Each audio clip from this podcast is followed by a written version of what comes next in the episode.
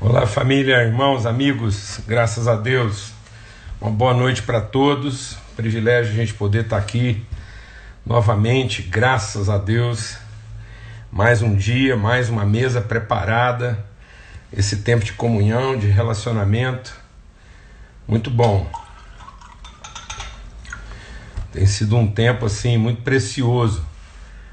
A gente poder abrir a palavra de Deus, meditar nessa palavra em nome de Cristo Jesus.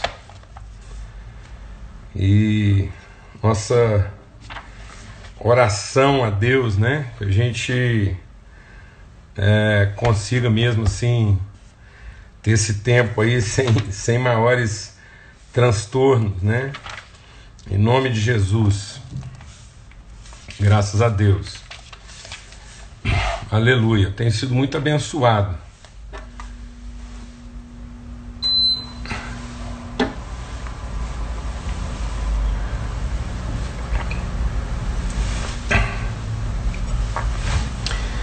Devo confessar que a minha maior dificuldade nessa nova relação aí com essa mídia social ainda tem sido a, a comunicação, né, de conseguir responder às pessoas, dar a atenção que a gente é, sempre quer dar e gosta de dar, né, e todo mundo é especial, tem um valor aí muito grande, as pessoas cooperam, participam, oram, intercedem, né, opinam. Então isso é maravilhoso. E aí a gente quer também atender, acolher, mas aí a gente vai aprendendo aí, vai conseguindo aprender e superar as dificuldades, as limitações. Amém?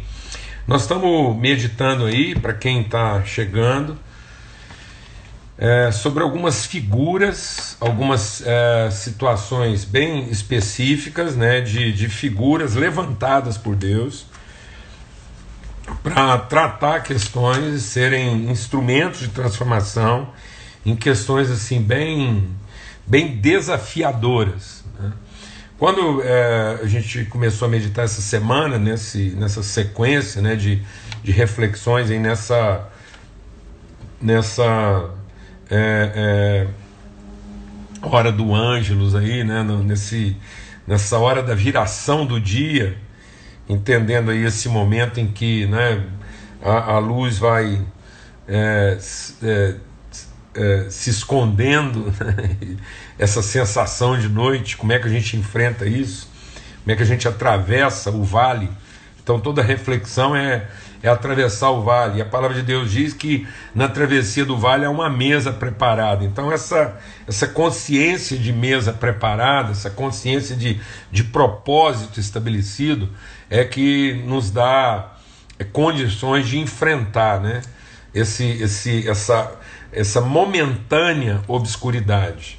Lembrando sempre o Salmo 139 lá. Se a gente tiver um entendimento iluminado, a gente. A, a mais escura noite se torna como claro dia. E aí a gente meditou sobre a Ezequiel no vale de ossos secos, né? Ezequiel ainda fala assim, e, o, e os ossos estavam sequíssimos.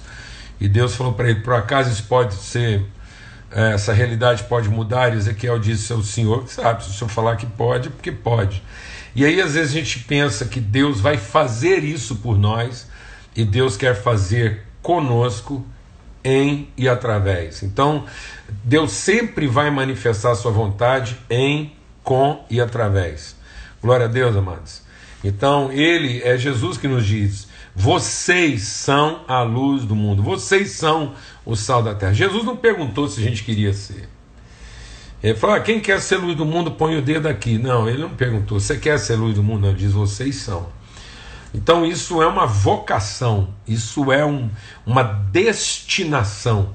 O Filho de Deus, ele não tem uma opção. Ele deve tomar uma decisão de se submeter àquilo que é a vocação, conhecer essa vocação e colocar isso em prática. Então a gente viu Ezequiel respondendo a essa vocação e sendo instrumento de Deus para transformar aquela realidade de um vale de ossos secos num lugar de, de uma multidão de pessoas cheias e movidas pelo Espírito. Depois a gente viu a situação de Paulo Foi muito legal meditar sobre essa questão de Paulo no naufrágio. A gente viu lá mais ou menos como está acontecendo agora nessa pandemia, né? Todos colocados dentro do mesmo barco. Então a gente viu que estava lá dentro do barco o capital, ou seja, o dono, né, o, o, a, aquele que tem o recurso, estava lá o, o poder das instituições, o governo, estava lá a ciência representada pelo piloto e os seus marinheiros, estava lá né, a, a, a parte laboral, então o contingente dos trabalhadores, é, estavam lá os escravos, aqueles que são muitas vezes subjulgados né, pela estrutura, pelo sistema, e estavam lá os prisioneiros, os marginais. Então não ficou ninguém de fora, né? todo, todo o nicho social estava representado e tudo dentro de uma, de uma atmosfera de, de religiosidade, de devoção, cada um buscando seu Deus, aquela coisa toda lá. E a forma como Deus levantou o improvável, né? Então o texto todo lá de Atos 27 vai falando dessa de como a autoridade, né, uma consciência de autoridade prevalece sobre toda uma estrutura de poder. Então nós como povo de Deus somos a luz do mundo, porque quando toda a estrutura de poder uh, não consegue responder e não responde, então aqueles que têm um entendimento transformado, que são a luz. Só que isso tem que acontecer de maneira intensa, né? Por isso que Jesus diz: assim brilhe a vossa luz. Então eu sou luz, então eu tenho que brilhar com intensidade. Paulo escreve aos Filipenses dizendo: vocês são os astros, os luzeiros do mundo.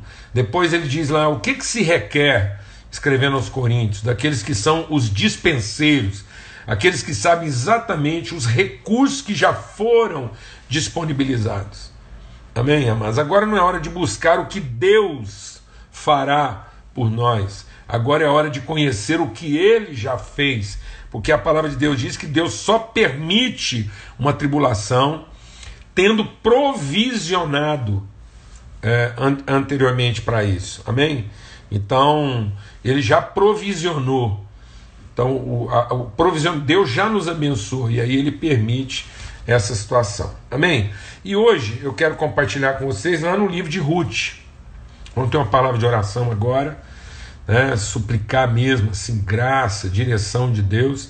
E eu vou atender assim, muitas pessoas têm pedido e eu vou atender o pedido das pessoas, eu vou tirar aqui os comentários, porque muita gente tem me falado que dada essa dificuldade com a internet, horário, e sobrecarga um punhado de coisa aí. Os comentários sobrecarregam um pouquinho, então vou pedir licença, né? Já fizemos parte já fizemos essa, essa sociabilização e agora, agora nós vamos sem os comentários, tá bom? Vamos ter uma palavra de oração. Pai, muito obrigado, obrigado mesmo, porque o Senhor não nos deixa desamparados. O Senhor, tua palavra diz que quando o Senhor permite a dificuldade, o Senhor já providenciou o livramento, o escape. Então agora não é hora de ficar pedindo pelo que o Senhor fará, é hora de conhecer o que o Senhor já fez. Então, ó Deus, a gente olha para a tua palavra e vê que a comida não é para fome, a fome é para comida. Que o Senhor permitiu a fome para que a gente pudesse encontrar no lugar onde está a provisão. Cristo é a nossa provisão, a tua palavra é a nossa provisão, o Espírito Santo do Senhor é a nossa provisão, o Evangelho é o poder do Senhor para a transformação daquele que crê. Então, que nós possamos buscar agora nas tuas promessas esse entendimento de que nós somos participantes da sua natureza e somos os agentes levantados pelo Senhor para uma hora como essa. Foi exatamente para uma hora como essa que o Senhor nos escolheu, o Senhor nos chamou, o Senhor nos predestinou para um tempo como esse, para que resplandecendo a nossa luz, as pessoas pudessem te conhecer, em nome de Cristo Jesus. Amém. Amém. Graças a Deus. Abra sua Bíblia lá e eu estou muito alegre da gente poder compartilhar sobre Ruth. E eu estava muito empenhado da gente colocar aqui uma figura feminina né, nesse panteão aí de, de heróis da fé e de, de agentes de transformação. E eu, eu fico muito alegre né, da gente poder ter a Ruth aí essa semana, falando sobre Ezequiel, falando sobre Paulo. E agora vamos falar sobre uma mulher de Deus, a Ruth. E eu quero lembrar né, que a Ruth, ela, a história dela já contrapõe é, muitas das nossas é, dos nossos paradigmas equivocados religiosos, né? Porque a Ruth é uma moabita, então ela não, ela não faz parte assim, né, do, do cenário. Então, tá vendo? Deus está sempre é, quebrando, né, os nossos paradigmas humanos, as nossas lógicas humanas. Deus está sempre nos surpreendendo. Os pensamentos de Deus são mais altos que os nossos pensamentos e, e, e uh, os, os caminhos de Deus são mais altos que os nossos caminhos. Então, Jesus está sempre fazendo esse contraponto. Às vezes a gente está pensando que a solução vem dos nossos estereótipos, dos nossos pressupostos, das nossas estruturas, da, daquilo que a gente controla. Né? E aí a Ruth é essa, essa pessoa que nos surpreende. Porque ela vai ensinar para quem, em tese, deveria estar ensinando para ela. Então, que a gente possa assumir mesmo essa, essa consciência protagonista, né? que a gente deixe de ser tímido e entenda mesmo com ousadia aquilo que, que a gente, aquilo que Deus nos chamou para revelar que a gente não continue balizando as nossas ações em cima da competência, da capacidade, da, da, da, aparência, porque o homem vê a aparência, mas Deus vê o coração. Amém? Você vai lembrar aí que Ruth é a, a bisavó de Davi. Amém, irmãos? Ela é a bisavó de Davi. Então eu vou ler o texto aqui e eu quero ler todo o capítulo primeiro que diz assim: Ocorreu na época dos juízes que, havendo fome na sua terra, dirigiu-se aos campos de Moabe um homem vindo de Belém, em Judá, acompanhado da sua esposa e seus dois filhos. Então tá vendo uma situação de transtorno, carência, dificuldade. Aí um dos homens de Belém pegou a mulher dele lá e, e mudou em função da fome. O seu nome era Elimeleque, sua esposa se chamava Noemi e seus filhos Malom e Ilion. Eles eram efraimitas, ou seja, eram da tribo de Efraim, de Belém, em Judá. E chegando aos campos de Moab, lá permaneceram. E Elimeleque, o marido de Noemi, faleceu. E somente seus filhos lhe restaram. E eles se casaram com Moabitas, uma chamada Orpa e a outra chamada Ruth, e lá viveram por dez anos. Entretanto, Malom e Ilion também morreram, tendo assim Noemi perdido seu marido e seus dois filhos. Ela resolveu então voltar dos campos de Moabe, pois ficou sabendo que o Eterno se lembrara de seu povo para terminar a escassez de alimentos e novamente lhes conceder o pão de cada dia. Saíram então do lugar onde moravam ela e as suas duas noras, seguindo pela estrada que as levaria de volta a Judá. E Noemi disse às noras: Vão, retornem para a casa das vossas mães, e que o Eterno seja bondoso com vocês, como vocês foram comigo. E, e para com os falecidos, né, os, os seus maridos lá. Possa o Eterno vos conceder felicidade, e a cada um e a cada uma num lar construído por um novo marido. Então, isso é a sogra falando para as duas noras que elas não deveriam acompanhá-la, que ela ia fazer viagem sozinha e que essas mulheres deviam voltar para casa e, quem sabe, encontrar outro marido e reconstruir a vida. Ela as beijou e elas choraram juntos. E ambas, tanto a Orpa quanto a Ruth, disseram para ela: Nós vamos voltar com você para sua terra. E a Noemi respondeu: Vão, minhas filhas, por que é que vocês haveriam de retornar comigo? Poderia eu ainda gerar filhos que viessem a ser vossos maridos? Vão, minhas filhas, pois já estou por demais idosa, para que possa ter esperança de voltar a casar. E ainda que eu casasse hoje, ainda que viesse a ter filhos, vocês esperariam até que eles crescessem? Permaneceriam até até então, sem vos casardes? Não, minhas filhas. Embora minha amargura por falar assim seja maior do que a vossa, pois contra mim se manifestou o Eterno, mais uma vez elas choraram juntas. E Orpa beijou sua sogra Noemi e se foi. Mas Ruth se apegou a ela. E Noemi disse: A tua cunhada retornou ao seu povo e ao seu Deus. Volta você também. E Ruth disse: Não me obrigues a te abandonar e a desistir de te acompanhar, pois onde você for eu irei também, aonde você se alojar eu ficarei também. Teu povo será meu povo, teu Deus será meu Deus. Onde você perecer, eu também morrerei, e ali serei enterrada. E possa o Eterno agir para comigo de tal forma que somente com a morte a gente seja separada. Noemi percebeu que ela estava determinada a segui-lo e parou de falar. Então, amados, essa determinação de Ruth, o que, que a gente quer tratar aqui? Porque, tá vendo, isso é uma situação totalmente desfavorável. Né? Quando você pensa que a coisa ia dar uma melhorada, ela começa a piorar. Ou seja, algumas, algumas escolhas que nós vamos fazer na vida e que não é, se revelam tudo aquilo que a gente imaginava. Mas o que, que eu quero abordar com vocês aqui é, essa noite? É que é, existe algo assim muito forte nesse livro, por quê? Porque esse livro revela uma parte da vida dessas pessoas orientada por escolhas.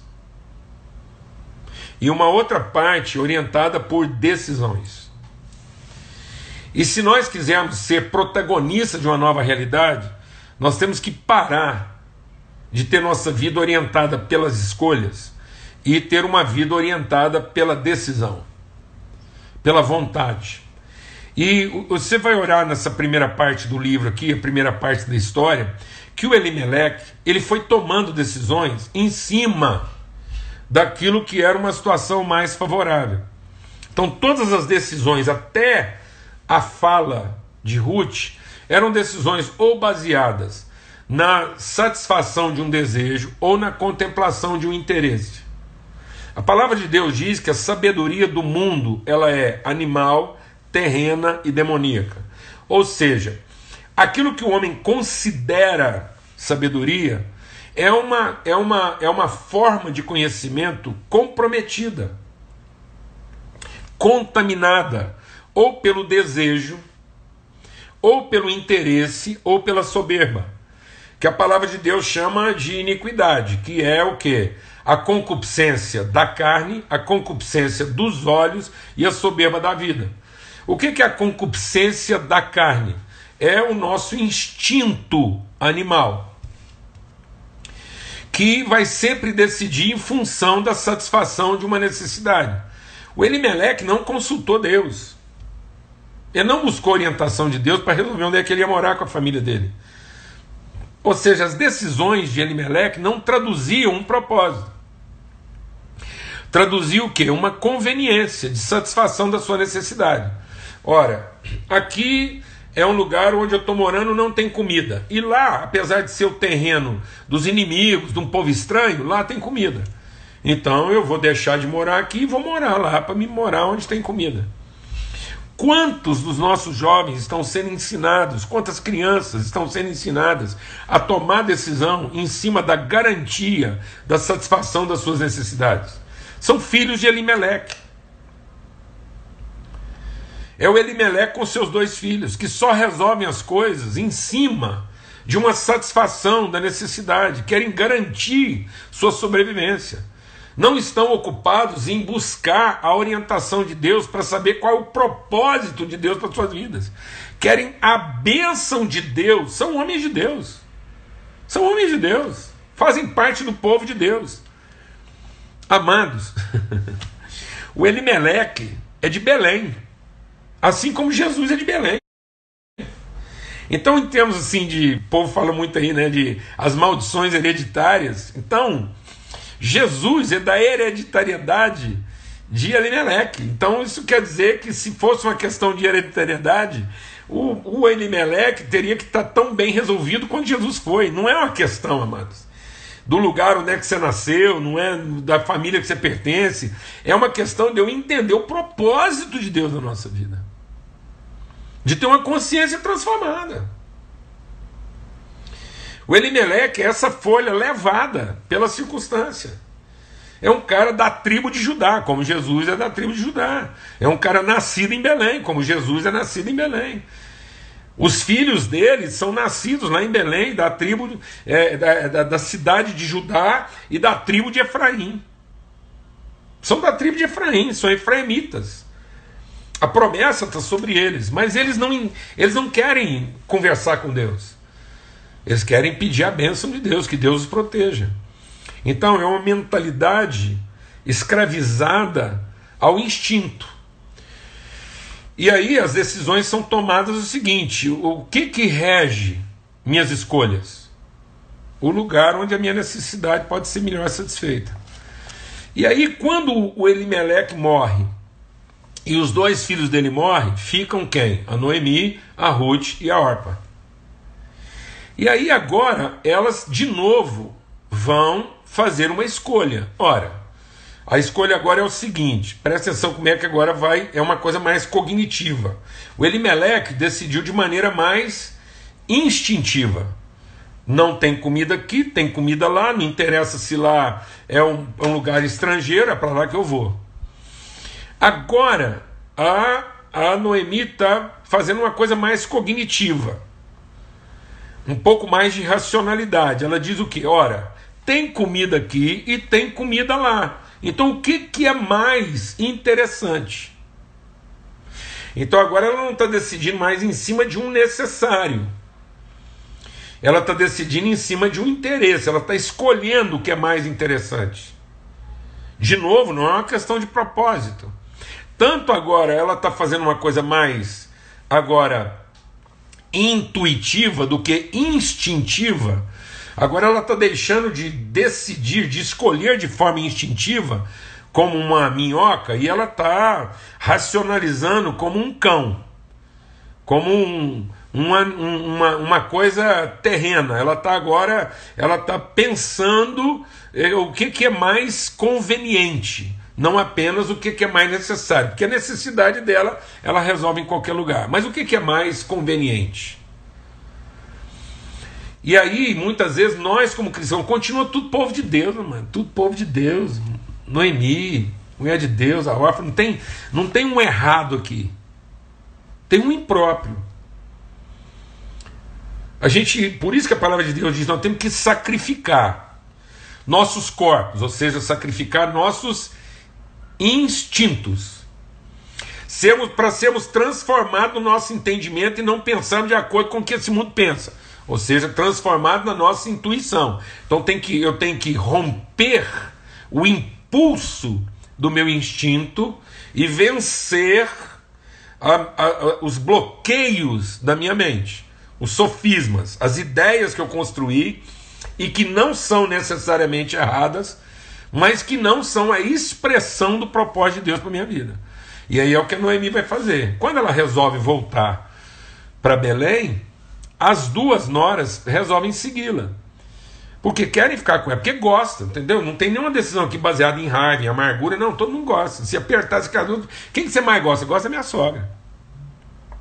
E aí o que acontece? Quando elas começam a caminhada, a Noemi fala assim: não, não, não convém. Porque ah, por que vocês não ficam aqui? Eu não vou resolver o, o verdadeiro problema de vocês. Então, tendo comida aqui, tendo comida lá, a necessidade está resolvida. Mas a vida de vocês não está resolvida, porque eu não vou arrumar marido para vocês. Eu já estou velho, mesmo que eu tivesse um filho, vocês não vão esperar. Então a Orpa, mesmo gostando, mesmo gostando, desejo da Noemi, racionalizou e falou assim: não, eu gosto mais da minha sogra, mas não é interessante. Então muitas pessoas não tomam decisão porque estão com raiva, mas porque tem uma certa, um certo interesse envolvido. Tanto é que a órfã chorou amargamente, porque odiava a mulher, porque estava pensando em ir para lá para fazer mal para ela, não, porque gostava. Gostava da companhia, atendia suas necessidades, mas não contemplava seus interesses. Ela estava indo com a Noemi como quem escolhe instintivamente, mas intuitivamente ela não escolheria, porque agora a decisão não faz tanto sentido quanto faria antes. Então você está vendo que até aqui tudo está decidido dessa forma. Quando finalmente a órfã sai, agora vai entrar uma pessoa que nos ensina não a resolver a vida a partir das escolhas seja na satisfação da necessidade ou na contemplação do interesse, mas no cumprimento de um propósito, uma palavra empenhada. Então a Ruth, que era improvável, é que vai transformar, vai resgatar a história de todo mundo. E a Ruth vai dizer o que para Noemi? Fala, Noemi, não é uma questão de eu gostar do seu não, e não é uma questão de, de você contemplar meus interesses, eu não estou te seguindo é só porque eu gosto de você. Eu gosto de você, mas não é só porque eu gosto. E nem também estou indo com você porque você contempla meus interesses. Eu estou indo com você porque nossa alma está ligada. Nós pertencemos uma a outra. Nós temos um propósito juntas. Há um propósito na nossa relação. Então, amado, deixa o Espírito de Deus ministrar o nosso coração. Amor não é a expressão de um desejo muito forte. Amor não é a tradução de um, de um interesse ardente. Amor é um ato de vontade. Mesmo onde não há desejo e mesmo onde não há contemplação do interesse. Então, o amor, ele não é a forma como eu traduzo o meu instinto. O amor não é a forma como eu explico minhas intuições. Não foi porque eu vi alguma coisa interessante na relação, e nem porque eu gostei. É porque nós decidimos. Porque o que vai sustentar a sua relação, no dia que você não estiver gostando, e no dia que ela não representar mais a contemplação dos seus interesses, é que você empenhou uma palavra. Nem sempre a nossa relação com Deus é agradável. E nem sempre nós somos para ele algum tipo de vantagem. Pelo contrário, no entanto, ele nos amou porque empenhou conosco uma palavra. É isso que a Ruth está trazendo para a vida da Noemi. E ela, ela vai se submeter a isso, mesmo não entendendo. Porque a Noemi não se convenceu, não. Porque você vai lendo o texto a seguir, ela fala assim: tá bom. Então o que, que acontece aqui? A palavra de Deus diz aqui, ó vendo que a Ruth estava determinada, ela submeteu. Está vendo? Então, amor é uma vontade que se estabelece, é um empenho que se firma, é uma decisão que tem que levar as pessoas também a decidir, não é uma escolha. A Noemi entendeu que ela não tinha uma escolha, que a Ruth não estava dando para ela uma alternativa que a Ruth estava decidida, vendo que ela estava o quê? Determinada, uma vontade estabelecida. Ela se submeteu. E ela não submeteu porque estava gostando, nem porque estava convencida, não. Porque ela falou assim: ó, oh, Ruth, então tá bom, você vai comigo, mas é o seguinte: daqui para frente você nem me chama mais de Noemi, você me chama de Mara. Porque parece que Deus resolveu transformar minha vida numa desgraça. E foi nessa condição de uma pessoa amargurada, achando que Deus estava ali para azarar a vida dela. É isso que nós precisamos entender em momentos como esse, senão nós não vamos ser agentes de transformação. Se a gente continuar olhando para as circunstâncias, se a gente continuar achando que o melhor que Deus pode fazer para nós é resolver que isso tudo está acontecendo e que o livramento virá, porque Deus vai garantir a satisfação da nossa necessidade ou a contemplação dos nossos interesses, mas nós não vamos sair disso. Nós podemos mudar de lugar, como a Noemi estava pensando que mudar de lugar ia mudar a vida dela, e não muda. Não muda. Está no lugar onde tem muito, ou no lugar que tem pouco, ou está em qualquer lugar onde tem, tem o tanto para o suficiente, não muda, não é isso. Que... Então as pessoas estão achando que mudar de endereço, mudar de atividade e ganhar mais ou ganhar menos, ou, ou mudar de mulher, mudar de marido, isso vai. Não é isso, amados. É uma transformação do entendimento. É uma atitude. É uma santa determinação é, é você começar a viver a vida na sua intencionalidade, num propósito, e não mais de acordo com a sua intuição ou com o seu instinto. E aí eu quero terminar, porque o nosso tempo aqui já, já deu. E lá, depois você vai ler lá, o último capítulo. Porque a Noemi, lá no primeiro capítulo, ela falou o que para Ruth? Me chama de amargura me chame de mulher amarga, porque Deus resolveu se voltar contra mim. E a atitude, a postura, a determinação de Noemi, apesar dela ser a moabita, ela ser a improvável, transformou a realidade de todo mundo. Transformou a sua realidade a minha. Até hoje, eu e você estamos vivendo os frutos da determinação de Ruth. Porque ela é mãe de Obed, esposa de Boaz. Boaz quer dizer o redentor. Boaz é um tipo de Cristo, ela é a mulher redimida, ela é a mulher resgatada do seu opróbrio, da sua viuvez e da sua vergonha. E aquilo que a Noemi achava que não seria possível, porque a Noemi eh, via as possibilidades no âmbito das suas dos seus instintos e as possibilidades no âmbito da sua intuição a, a, a Noemi achava que solução era ter sua necessidade satisfeita ou seus interesses contemplados, e não a vontade de Deus cumprida. E quando Noemi arrastou a força, quando a, a Ruth arrastou Noemi à força para o lugar da vontade de Deus, aquilo que a Noemi achou que não poderia acontecer, aconteceu. Porque quando ela chegou lá, ela encontrou um parente que ela nem se lembrava, que era sobrinho do marido dela, era como se fosse um filho que ela não lembrava que tinha e que ela achou que não podia mais ter. Um filho já maduro e esse sobrinho do marido dela, o Boaz, se casa com Ruth. E antes da Noemi morrer, ela abraça o filho de Ruth. E veja o que, que as amigas da Noemi vão dizer para ela quando ela toma Obed nos braços. Elas dizem assim: e Boaz tornou Ruth sua esposa, e o Eterno a fez conceber e dar à luz um filho. Está vendo aquilo que a Noemi falou que nunca ia acontecer?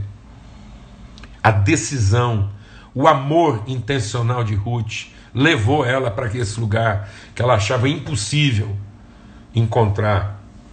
E elas disseram assim, e as mulheres então disseram a Noemi: Louvado seja o Eterno, que não te privou de um redentor, que seu nome se torne famoso em Israel. As amigas dela falaram para ela: Noemi, seu nome que você renunciou, você renunciou esse nome Noemi, você queria ser chamada de amargura. Então é o seguinte: seu nome vai ser famoso na vida de Israel. Possa ele ser o restaurador da tua vida e te sustentar quando alcançares idade avançada. Então, o seu nome, o nome do seu neto, o nome da sua família, a sua história vai ser famosa, vai ser conhecido, vai ser inspiração para muita gente.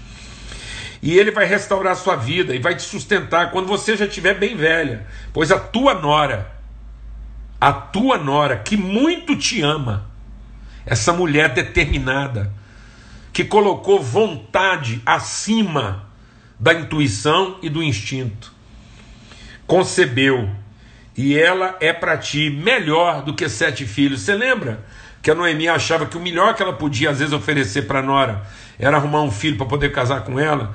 E as mulheres agora estão dizendo para ela: sabe, Noemi, o amor da tua Nora é para você melhor do que sete filhos.